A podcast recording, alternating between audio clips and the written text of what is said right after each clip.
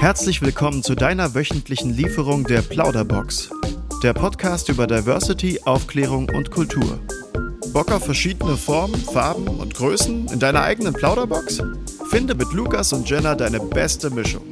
Schön, dass du da bist. Hallo Lukas. Hi.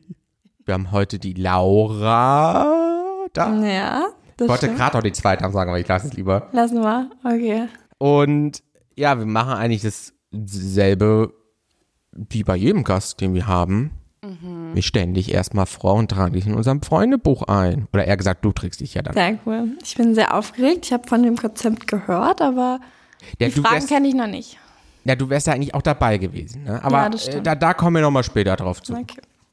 Laura, wie ist denn dein Name rückwärts? Arual. Arual. Wow. Habe ich das schnell beantwortet? das War es schneller Das war ein bisschen zu schnell. Ja, das war bisschen- sehr schnell. Die, Ja, was viele nicht wissen, ich bin einfach super intelligent.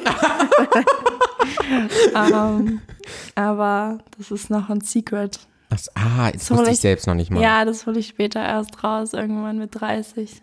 Okay. Oh, ich will ja nicht überfordern, die Leute, ne? Nee, nee, die Ja, sagen ja, sich ja. erst mal. Dann komme ich um die Ecke. Was ist denn dein Spitzname? Mein Spitzname, ich habe tatsächlich keinen Spitznamen, äh, weil mein Name einfach super kurz ist und ich finde es halt absolut lächerlich, aus Laura so Lauri zu machen. Also weiß ich nicht, aber früher wurde ich Lorax genannt. Nicht wirklich, ähm, nicht wirklich ein Hintergrund, einfach Lorax. Und ähm, gewisse Freunde von mir nennen mich auch Marianne, aber das ist einfach mein Zweitname. Ich weiß Wer gar nicht. wie- denn? Also, Nein. ich auch nicht. Ja. Aber Lorax. Wir haben schon viele Spitznamen gehört von einigen, die haben wir noch nie gehört eigentlich, ne? Kennen die auch deinen Spitznamen, wie ich dich immer nenne? Brönnilein? Ja, das Brönnilein nennst du mich echt. Na, eigentlich mal Na, Brönnilein. eigentlich Brönni. Aber das, also Ja, das aber das ist jetzt halt kein jeder. Geheimnis. Das hatten wir auch schon mal erwähnt. Ja. Aber Jenna war die Frage, was sie da hatten. Jenna finde ich auch albern, so. so warum Jenna. soll man das aber verkürzen? die Jenna, das wäre auch ein ganz anderer Name, wenn man den verkürzt. Jenny. Das wäre Boah, natürlich. Jenny! Also, ja, Jenny? Nee, bitte nicht. Ah, du bist aber sowas von keine Jenny. Nee. So, Laura, wann hast du deinen Geburtstag? Ich habe am 8.4.2004 Geburtstag. Also bist du ja noch ein kleiner Jungspund. Ja, ja. Ganz frisch 18 geworden. Ach, die Zeit, ne? Aber Damals vor zwei Jahren. Damals, Damals, war's. Mensch. Vor Corona. Was sind deine Haarfarbe und deine Augenfarbe? Ja, ich habe äh, blaue Augen und blonde Haare. Laura, wo wohnst du denn? Ich ähm, wohne jetzt in Neuhohenschönhausen, aber ich bin hier in Lichtenberg aufgewachsen. Ähm, aber kommen wir direkt mal weiter. Wie kann Ja. man dich erreichen? Mich kann man ähm, ganz leicht eigentlich über Insta erreichen. Also ähm, ich droppe jetzt nicht mein Insta, aber ja, ist auch. ähm, ich habe da mal ich, meinen vollen Namen, Laura und Nachname. Man findet mich so auf jeder Social-Media-Plattform. Ähm, und ich habe ein offenes Profil, da kann man mir schreiben. Also man kann dich rein theoretisch auch über Ja. den Bluebox Instagram-Account finden. Ja, genau. Also Oh, wenn, ihr jetzt aber jetzt, sehr gedroppt worden. wenn ihr jetzt da was sucht, dann findet man, man findet mich.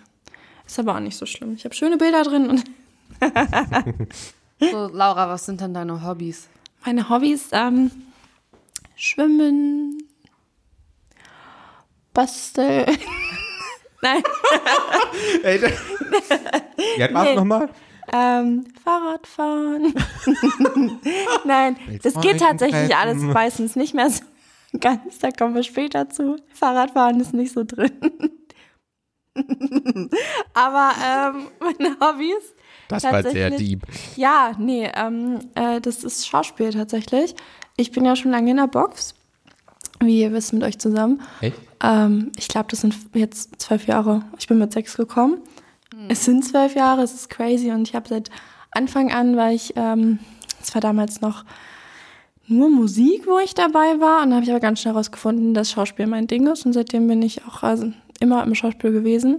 Und ähm, ja, auch wenn, wenn ich jetzt aktuell nicht mehr im Schauspielkurs bin, äh, durch die Bedingungen, die jetzt bei mir so sind, aber ist Teil von mir. Schauspiel ist immer noch mein Hobby. Aber können wir kurz anmerken, dass wir beide zwölf Jahre da sind und Lukas später dazu kam? Hallo.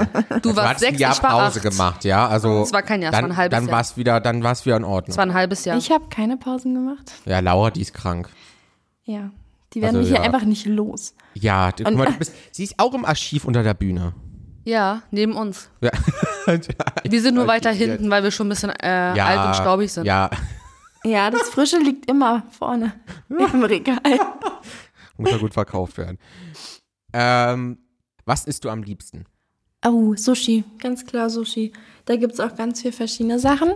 Ähm, deswegen wird es nie langweilig. Also ich esse tatsächlich sehr gerne nachts Sushi. Aber ähm, ich finde auch jede Art so mit Gurke, Avocado. Das ist auch crazy. Wir haben sehr viel gemeinsam. Ja, Ja. Schon crazy. ich weiß. Sehr Crazy, crazy. Oh mein Gott, nein. Ja, ich habe mir vorher einfach deine Antworten angehört und will einfach, dass du mich Die Folge, die. Ja. Was ist denn für dich der beste Film? Oh nein. Das ist für mich so, so ein richtiger blöde Frage, weil es, ich, ich, finde ich es ganz schlimm.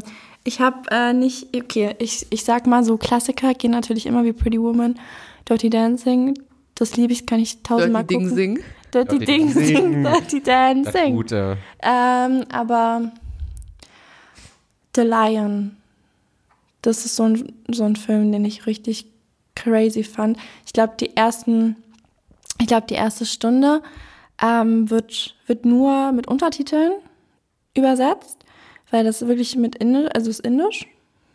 Und ähm, die Emotionen kommen so krass raus und dann am Ende so, das, ist, das flasht dich einfach und nimmt dich mit und ähm, ja, das hat mich auch berührt. Ich glaube, das ist so ein Film, den, den würde ich mir jetzt auch nicht dreimal in der Woche angucken, aber manchmal habe ich so ein Feeling und dann würde ich mir den angucken und das ist richtig krass. Also den kann ich empfehlen. So, den, ich glaube, den ist auf jeden Fall sehenswert. Aber sonst bin ich auch für Trash zu haben, also ganz klar. Also die 2000er finde ich auch. Typisch blond. Das ist tatsächlich. Uh, Ist auch ein bisschen trashy. Finde ich, das ist auf jeden Fall trashy, aber nicht so, dass ich es mag, Clueless oder so. Finde ich, das ist so Mean Girl.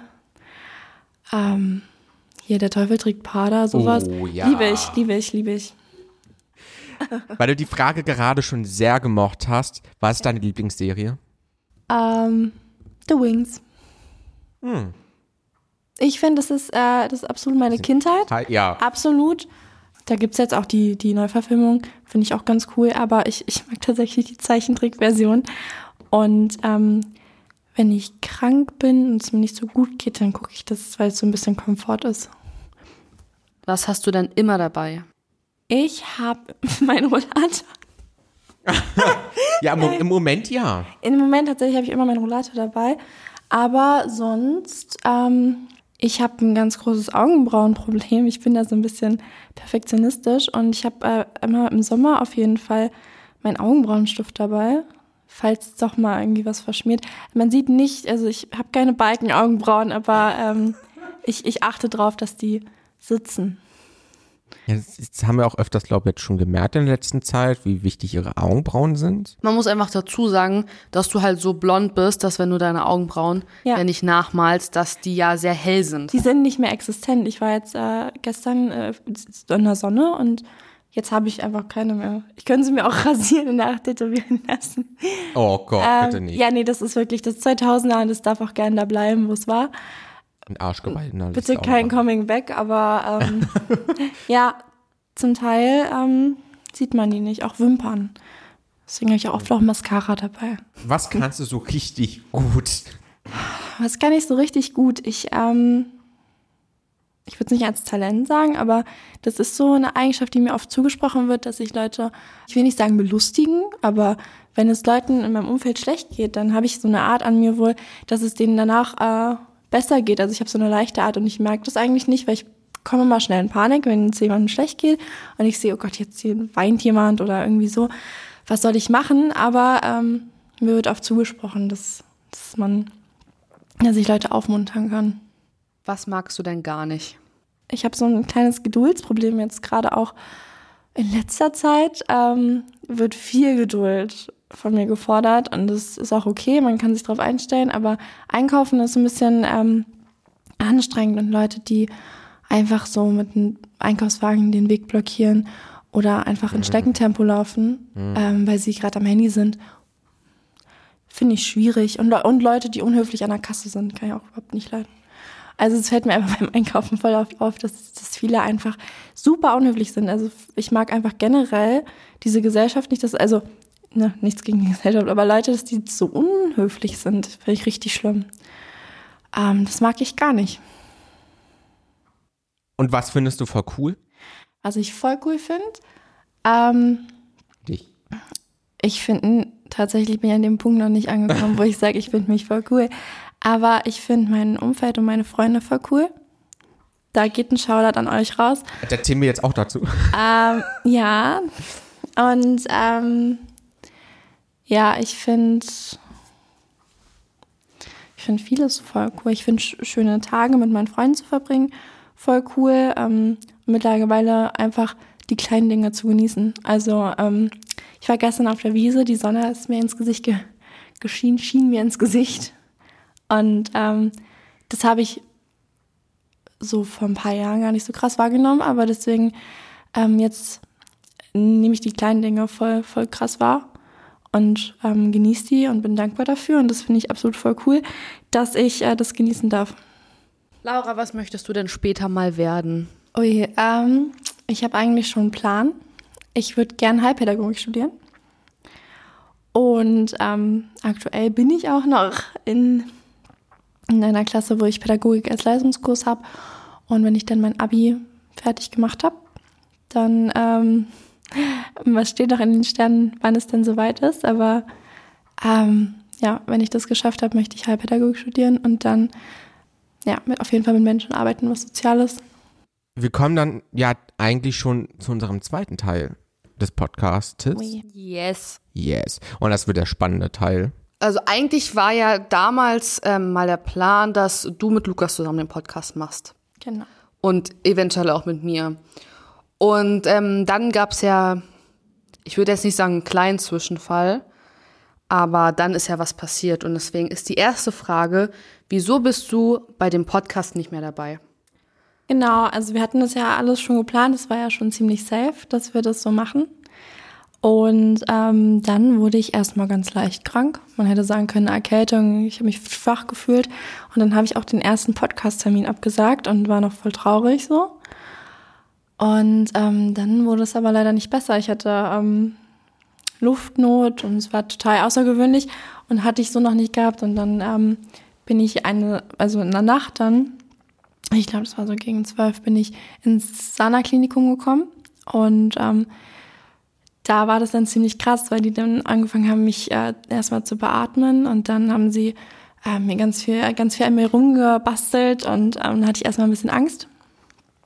Und dann bin ich in, in der Intensivstation gewesen und da wurde es dann äh, leider stetig schlimmer.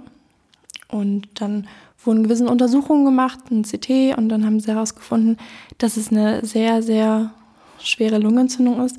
Also Bronchitis halt, das heißt es, ähm, das, was ich hatte, war nochmal was, was anderes, weil es gibt so kleine ähm, Lungenbläschen und die waren auch betroffen.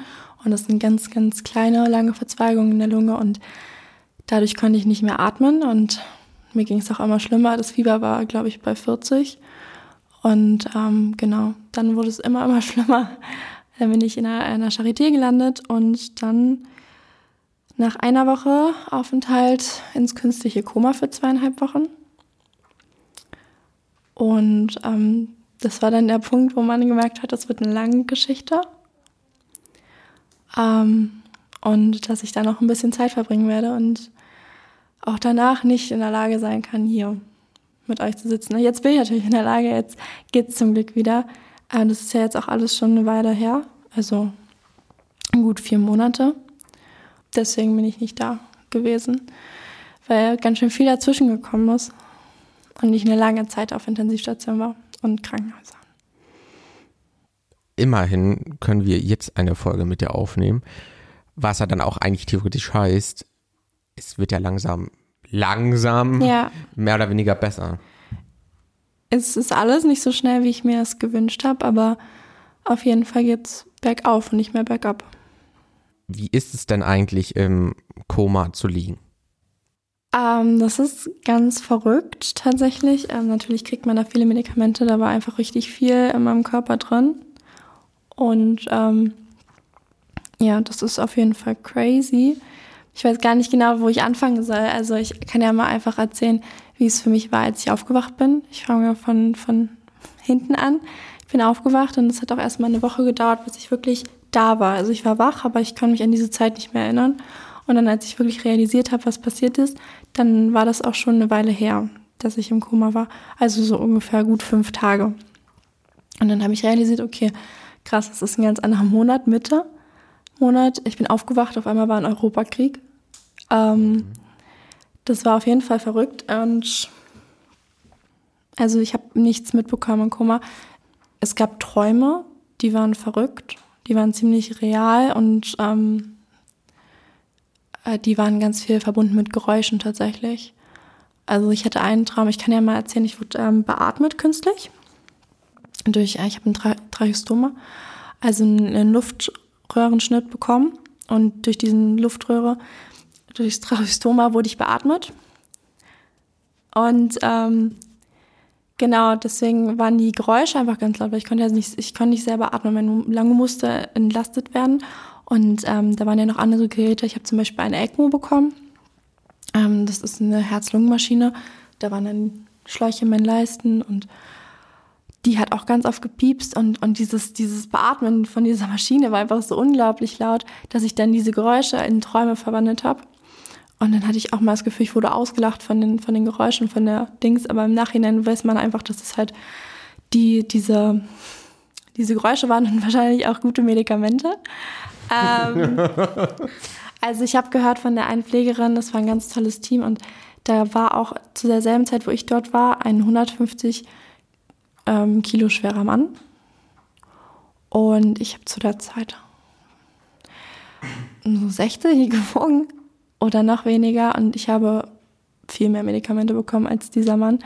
Also da war einiges los. Ähm, ich kann mich aber noch erinnern, dass es mir so schlecht ging. Also ich konnte, ich war eine Woche halt wach in, in der Intensivstation und ähm, ich konnte halt einfach nicht mehr alleine atmen, es ging nicht. Und ich habe auch wirklich nur geweint, wurde mir erzählt, da kann ich mich auch kaum noch dran erinnern. Aber ich weiß dann noch, wie der Arzt über mir war und meinte, wir versetzen jetzt ins künstliche Koma. Und ich weiß noch, wie ich gesagt habe, ja bitte. Weil ich es in dem Moment nicht realisieren konnte, dass das jetzt ähm, ist ja auch irgendwo ein bisschen beängstigend. Aber ich habe einfach gesagt, ja bitte, weil ich nicht mehr atmen konnte und wirklich Todesangst hatte und ich habe dann wirklich einfach die Erleichterung gespürt, weil ich wusste, okay, alleine schaffe ich das nicht mehr. Zum Glück hilft mir jetzt endlich jemand, weil ich davor immer das Gefühl hatte, wenn man da liegt und die hoffen, dass es nicht passieren muss, die hoffen ja immer, dass es noch besser wird, ähm, habe ich das Gefühl gehabt, mir wird nicht geholfen, obwohl mir geholfen wurde. Die wollten einfach nicht, dass das halt passiert, weil nach dem Koma sind auch die Folgen ziemlich schwer. Nach einem Koma ist man, keiner weiß, wie lange das jetzt dauert, wie lange mein Körper braucht. Und die wollten verhindern, dass die ECMO eingebaut wird und die wollten verhindern, dass ich künstlich beatmet werden muss. Es war ja auch erst in, im Koma, dass ich einen Luftröhrenschnitt bekommen habe. Aber es ging einfach nicht mehr und deswegen war ich richtig dankbar dafür. Und ja, also im Koma habe ich nicht so viel mitbekommen, aber alles vor und nach war verrückt. Damit ist die dritte Frage eigentlich auch schon Ja. fast mit beantwortet gewesen. Die wäre nämlich gewesen, kannst du dich an Dinge vor dem Koma erinnern? Ja. Ja, meine Mutter hat mir ganz viel erzählt. Ich habe wohl auch Ramazamba gemacht auf der Intensivstation. Ähm, das ist so ein Verfahren, dass sie mich, wenn sie wissen, dass sie mich zurückholen, ähm, künstliches Koma ist ja gesteuert äh, mit Medikamenten, dann müssen sie langsam machen. Aber wenn man zu schnell jemanden aus dem künstlichen Koma holt, das wurde mir so gesagt, dann kann natürlich auch Nervenschäden, neurologische Schäden passieren im Gehirn und, und in, in der Wesensveränderung. Deswegen hat man das langsam gemacht und irgendwann hat man mich Stück für Stück ganz aufgeweckt und dann ist man halb, halb noch im Schlaf, aber halb wach und ähm, du bist nicht in der Lage zu verstehen, was jetzt diese Situation ist. Und ähm, du siehst einfach nur, okay, ich habe einen Schlauch im Hals, ich habe einen Schlauch in den Beinen, ich wollte mir alles rausreißen. Und ähm, ja, ich wurde am Bett dann ein bisschen festgemacht. Wie war es denn für dich, deinen 18. Geburtstag auf der Intensivstation zu verbringen? Das ist crazy. Also ähm, mein 18. war definitiv anders geplant. Ähm, tatsächlich mit euch beiden. Aber ähm, es ist auf einer ganz verrückten und individuellen Art ähm, also was Besonderes und gar nicht so schlimm, wie ich es mir vorgestellt habe. Also ich hatte dann auch zu der Zeit andere Probleme und habe an meinen 18. nicht so gedacht und dachte mir halt so, ja komm, ist jetzt egal, kann man nicht ändern und das ist jetzt einer meiner kleinsten Probleme. Aber ähm, das Team war einfach so, so unglaublich toll dort. Die Pfleger und sowohl auch die Ärzte, die da auf der Station waren, ähm, dass es ein ganz toller Geburtstag noch geworden ist. Denn ich war ja zu der Zeit schon eineinhalb Monate dort und die haben eine Überraschungsparty für mich geschmissen. Ähm, und die haben sich, äh, ich würde sagen, verkleidet. Sie hatten so kleine Ketten, sie hatten Partyhüte für mich. Sie hatten für mich ein kleines Krönchen und ähm, ganz viel Glitter. Sie haben auch ähm, so alkoholfreien Sekt besorgt, so einen kleinen Tisch für mich vorbereitet und alle für mich gesungen. Und ähm, das war unglaublich toll. Die sind genau um null reingekommen. Und da war ich einfach, ich habe mich da so so aufgehoben gefühlt. Deswegen war das total toll. Und ähm, danach kam natürlich Familie, Freunde zu meinem Geburtstag. Und ähm, ja, das war natürlich ein kleinerer Kreis ohne Alkohol und so wie man sich das nicht vorstellt. Aber ähm, ich war einfach dankbar für die Zeit und es war auch so, so ein bisschen der Moment, wo ich dachte, okay, jetzt geht wieder bergauf. Also davor war ich, ähm, dachte ich mir, okay, äh, kommt man, wann kommt dieses Normale wieder zurück? Einfach so, wann, wann fühle ich mich endlich wieder normal, so wie vorher, weil das war einfach, ich dachte, das kommt nie wieder und dann kam halt wirklich diese Party und ich meine, ich war immer noch an der Beatmung und ich war immer noch im Kranken, im Kranken, meine Mutter hat Engelshemd gesagt, ähm, diese, diese Kranken, die sexy Teile, ihr kennt sie alle. zu sehen ist, ne? Ja, nackt mhm. liegt man da drin. Ähm, genau, und ähm, ich habe mich aber zu der Zeit normal gefühlt und es war eigentlich ganz, ich will, ich will nicht sagen cool und ich will nicht sagen schön, aber es war, ähm, es war auf jeden Fall eine Hilfe, dass der so gefeiert wurde und äh, ich werde mich auf jeden Fall mein Leben lang an den 18. erinnern und viele erzählen dann von, von Blumentöpfen, in denen sie reingekotzt hat. aber ich habe hab dann auch eine ganz spezielle Geschichte mit was für Folgen hast du jetzt noch im Moment zu kämpfen? Genau, also ähm, ich gehe jetzt an den Rollator und direkt nachdem ich äh, aus dem Kummer aufgewacht bin, dann war mein Fuß zum Beispiel komplett taub. Das war total ungewöhnlich, man weiß nicht so genau, woher das kommt. Der Ischiasnerv ist wahrscheinlich ähm, verletzt gewesen. Man weiß nicht, ob es vom Verlegen der, der ECMO-Schläuche kommt oder vom, vom Verlegen einfach im Bett, dass sich was eingeklemmt hat. Aber das war so, dass der einfach komplett durchhing und ich nichts damit machen konnte. Und, und dann gab Schmerzen. Jetzt hat er sich so ein bisschen wieder eingerenkt, dass ich ihn bewegen kann, aber ähm, dadurch ist mein Gleichgewicht total geschwächt. Also teilweise gar nicht da. Ich ähm, humpel halt noch, ich muss, muss den wieder kämpfen. Ich habe jetzt drei Wochen Reha hinter mir. Und deswegen, durch, durch die Reha kann ich jetzt auch am Rollator gehen. Davor war ich im äh, Rollstuhl. Und das ist auch ein Riesenschritt.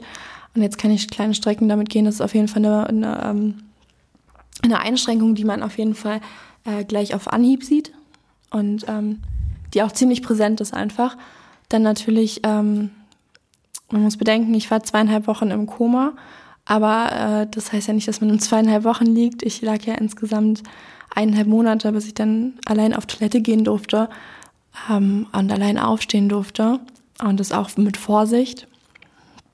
Und deswegen, wenn man so lange liegt und äh, durch, durch Flüssignahrung, durch eine Magensonde ernährt wird und, und generell keinen Appetit mehr hat, dann, ähm, dann bauen die Knochen, also die Knochen nicht, sondern, sondern die Muskeln einfach ab. Ich hatte wirklich gar keine Muskeln mehr drin und deswegen muss ich meine Muskeln noch aufbauen. Bin jetzt ein kleiner Spackeltarzan. ähm, also da ist halt die Kraft auch einfach weg. So. Und das merkt man auf jeden Fall übel krass. Und ähm, das mit meiner Lunge mitgemacht hat, äh, das ist jetzt auch nicht, nicht ohne gewesen. Und ähm, auch wenn ich jetzt natürlich alleine atmen kann, ist es immer noch ziemlich schwierig. Ich habe jetzt einen Lungentest, also das Lungenvolumen wird gemessen. Und ähm, da habe ich Diagramme gesehen, die nicht gut aussahen, also überhaupt nicht gut. Und meine Lungenärztin, also ähm, die war auch wirklich nicht zufrieden. Also sie hat gesagt, okay, die CTs wurden nochmal CT gemacht. Da hat man gesehen, okay, Entzündung ist noch ein bisschen drin jetzt aktuell. Was ungewöhnlich ist, glaube ich, nach so langer Zeit, eine normale Lungenentzündung ist nach drei bis vier Wochen weg. Das ist jetzt, glaube ich, jetzt schon vier Monate her. Aber so ein bisschen ist noch zurückgeblieben. Und ähm, ist aber nicht mit dem Lungenvolumen zufrieden. Also ich, ich würde, hätte mir so erklärt, 100 Prozent hat ein gesunder Mensch. Ich liege jetzt so bei 50 Prozent. Und das, also das beeinträchtigt mich überall. Also es ist einfach, wenn man keine Luft hat, dann, dann hat man auch einfach keine Kraft und dann hat man keine Ausdauer. Ähm, Schwimmen ist ein Thema. Jetzt ist Sommer. Ich war gestern schwimmen. Das ist halt wirklich super anstrengend und ich bleibe auch im Nichtschwimmerbereich, weil ähm, ist einfach, ich kann das von der Kraft her nicht, kann vieles von der Kraft her nicht. Und ähm, ja, das muss man jetzt aufbauen. Und ähm, ja, so Konzentration ist auch ein, ein Punkt, ähm, der schwierig ist. Nach so langer Zeit ist, äh, im intensiven Koma ist irgendwie, ich sag's mal so, die Luft ist draußen. Ähm, ich sage es einfach mal so. Ähm, ja, und genau, das ist so das Ding. Ähm, wie hat denn dein Umfeld reagiert? Haben sich Leute bei dir gemeldet, die sich schon lange nicht mehr gemeldet haben? Das ist interessant auf jeden Fall. Ähm, ja, auf jeden Fall. Also es waren ganz viele neugierig, das kann man auch irgendwo verstehen. Ähm, wenn ich jetzt jemanden kennen würde von früher, von damals und hören würde, was so passiert ist. Ich meine, das ist so ein bisschen mein Phänomen. Ich rede das manchmal auch einfach klein, was mir passiert ist. So, so schlimm ist es ja nicht, hätte ja schlimmer sein können. Aber hätte ich das von jemand anderem gehört, ähm, dann sieht man die Dinge auf jeden Fall anders. Und deswegen kann ich auch verstehen, dass sich da viele gemeldet haben. Und darunter waren auch viele nette Nachrichten, ähm, die mir auch zum Teil Kraft gespendet haben, weil ich einfach weiß, dass da Leute sind. Natürlich meine engsten Freunde haben sich gemeldet, ihr habt euch gemeldet. Ähm, und bei denen war ich auch klar, da habe ich die Unterstützung einfach gespürt und es hat mir ganz viel Kraft gegeben. Aber natürlich teilweise hat sich auch so ein bisschen was entpuppt. Also ähm, natürlich gab es dann auch Freu Freunde, von denen man gesagt hätte, dass, dass sie Freunde sind, von denen ich das gedacht hätte. Und wo das Gegenseitige, also wo, wo man das Gefühl hat, okay, wir sind eigentlich immer füreinander da, aber ähm, ich hatte das Glück, dass ich noch nie eine Situation so krass in meinem Leben hatte, wo ich viel Unterstützung benötigt habe, also ich viel Kraft brauchte, ähm, weil ich das alleine nicht mehr rausgeschafft hätte aus diesen so diesen dunklen Tunnel, in den ich auf einmal war. Und klar haben sich da auch äh, manche nur aus Interesse kurz gemeldet und dann äh, waren sie, als ich sie gebraucht hätte, nicht da. Und, und so ein Schicksalsschlag der zeigt dir auf jeden Fall auch schlagartig, äh, auf wen du zählen kannst und, und wer richtig in deinem Leben ist und, und wen, du, wen du aussortieren kannst. Und es fällt super schwer. Aber am Ende ist es das wert dann. Also ich habe einfach gemerkt, dass es Leute gibt, die mir nicht gut tun. Hm. Und ähm, ja. Ja, ich glaube, man merkt auch sehr schnell, dass es klar ist diese Krankheit da gewesen einfach. Ja. Aber dass eigentlich jetzt nicht nur diese Nachfolgen, die einfach daraus jetzt resultieren, äh, da sind, was schon eigentlich schon eine Menge noch sind. Ja. Ähm, aber auch noch ganz andere Faktoren jetzt einfach immer ja, noch also es ist, so. es ist auch ein, ein Punkt auf jeden Fall, was man jetzt sagen kann. Ähm, ich darf zum Beispiel nicht trinken. Also ich nehme eine Menge an Medikamenten, die das einfach nicht vertragen. Und ähm, Feiern gehen ist auch nicht drin mit einem Rollator. Länger als fünf Minuten kann ich ohne halt einfach nicht stehen. Ähm, ich bin nicht so mobil, ich muss gucken, wo ich hinfahren kann. Viele der Freunde melden sich halt auch nicht mehr, weil sie erstens nicht wissen, wie sie damit umgehen sollen. Aber weil dieses Mitleid auch oft darum umschwingt, okay, ich lasse die Person jetzt erstmal für sich. Und ähm, so dieses normale Summer Life, ähm, in Berlin ein bisschen rum, rumcruisen, das geht jetzt auch nicht mehr. Und dadurch melden sich auch einfach, haben sich viele nicht mehr gemeldet oder sind vorsichtiger geworden. Ja. Und du hast ja vorhin schon gesagt, wo dich ein bisschen vorgestellt hast, wo du dein Freundebuch ausgefüllt oder deine Seite ausgefüllt hast vom Freundebuch. Ja. Ähm, dass du jetzt auch so kleine Momente einfach mehr wahrnimmst oder ähm, ja, wertschätzen ja. da einfach irgendwie, bis dass die einfach da sind. Ja. Ähm, aber vielleicht magst du jetzt nochmal genauer sagen, wie sich die Sicht auf dein Leben halt auch verändert hat vielleicht. Oder also, hat sie die überhaupt verändert? Definitiv. Also es, es ist, ähm, ich habe einfach die zweite Chance bekommen. Und ich hätte niemals damit gerechnet, dass ich die in so Jahren, dass ich überhaupt bekomme, aber dann auch noch so früh in meinem Leben, weil ich keine Vorerkrankung hatte, weil das so plötzlich kam. Und diese zweite Chance ist aber da durch äh, Glück, durch, durch die Ärzte.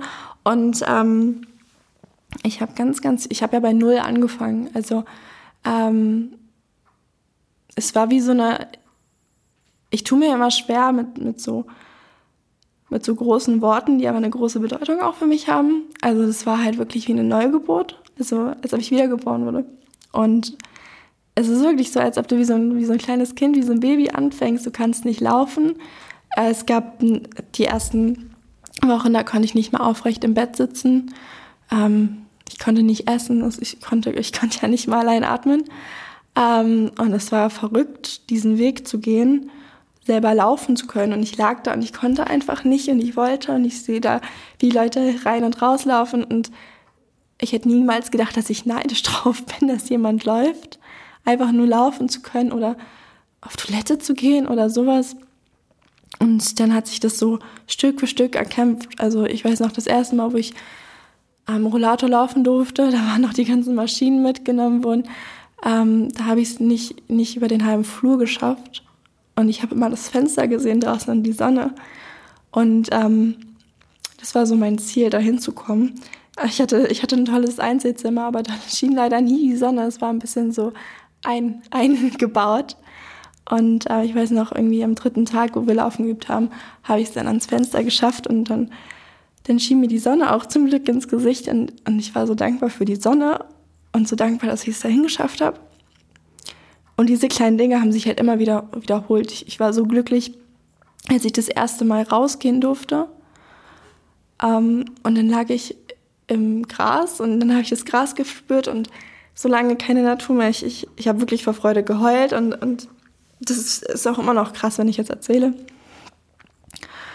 Und jetzt ist, bin ich eigentlich für alles dankbar, was, was ich die Zeit auch einfach, die ich mit Freunden und Familie verbringen kann. Weil es, es gab auch Punkte, wo ich dachte, vielleicht ähm, geht es nicht gut aus.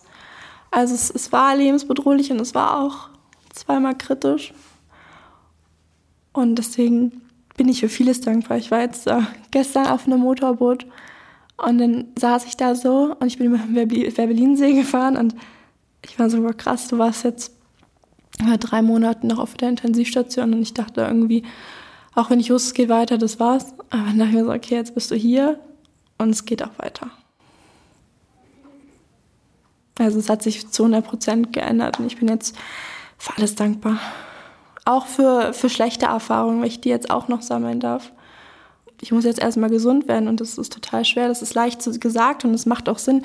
Laura, werd gesund, konzentriere dich auf dich immer sich auf sich zu konzentrieren und zu akzeptieren, dass das Leben jetzt anders läuft und dass man nicht den, den geplanten Weg gehen darf, sondern man muss einen anderen wählen, ist schwierig, auf jeden Fall.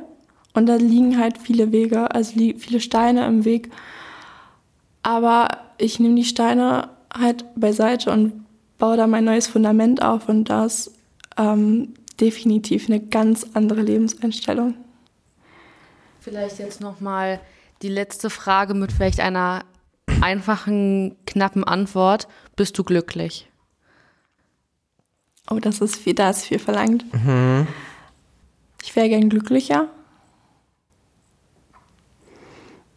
Aber ich habe das Gefühl, es wäre der ganzen Zeit, die ich da verbracht habe und, und dafür, dass, wo ich jetzt bin, einfach irgendwie unfair, wenn ich sage, ich bin nicht glücklich weil es mir so viel besser geht als vor Monaten.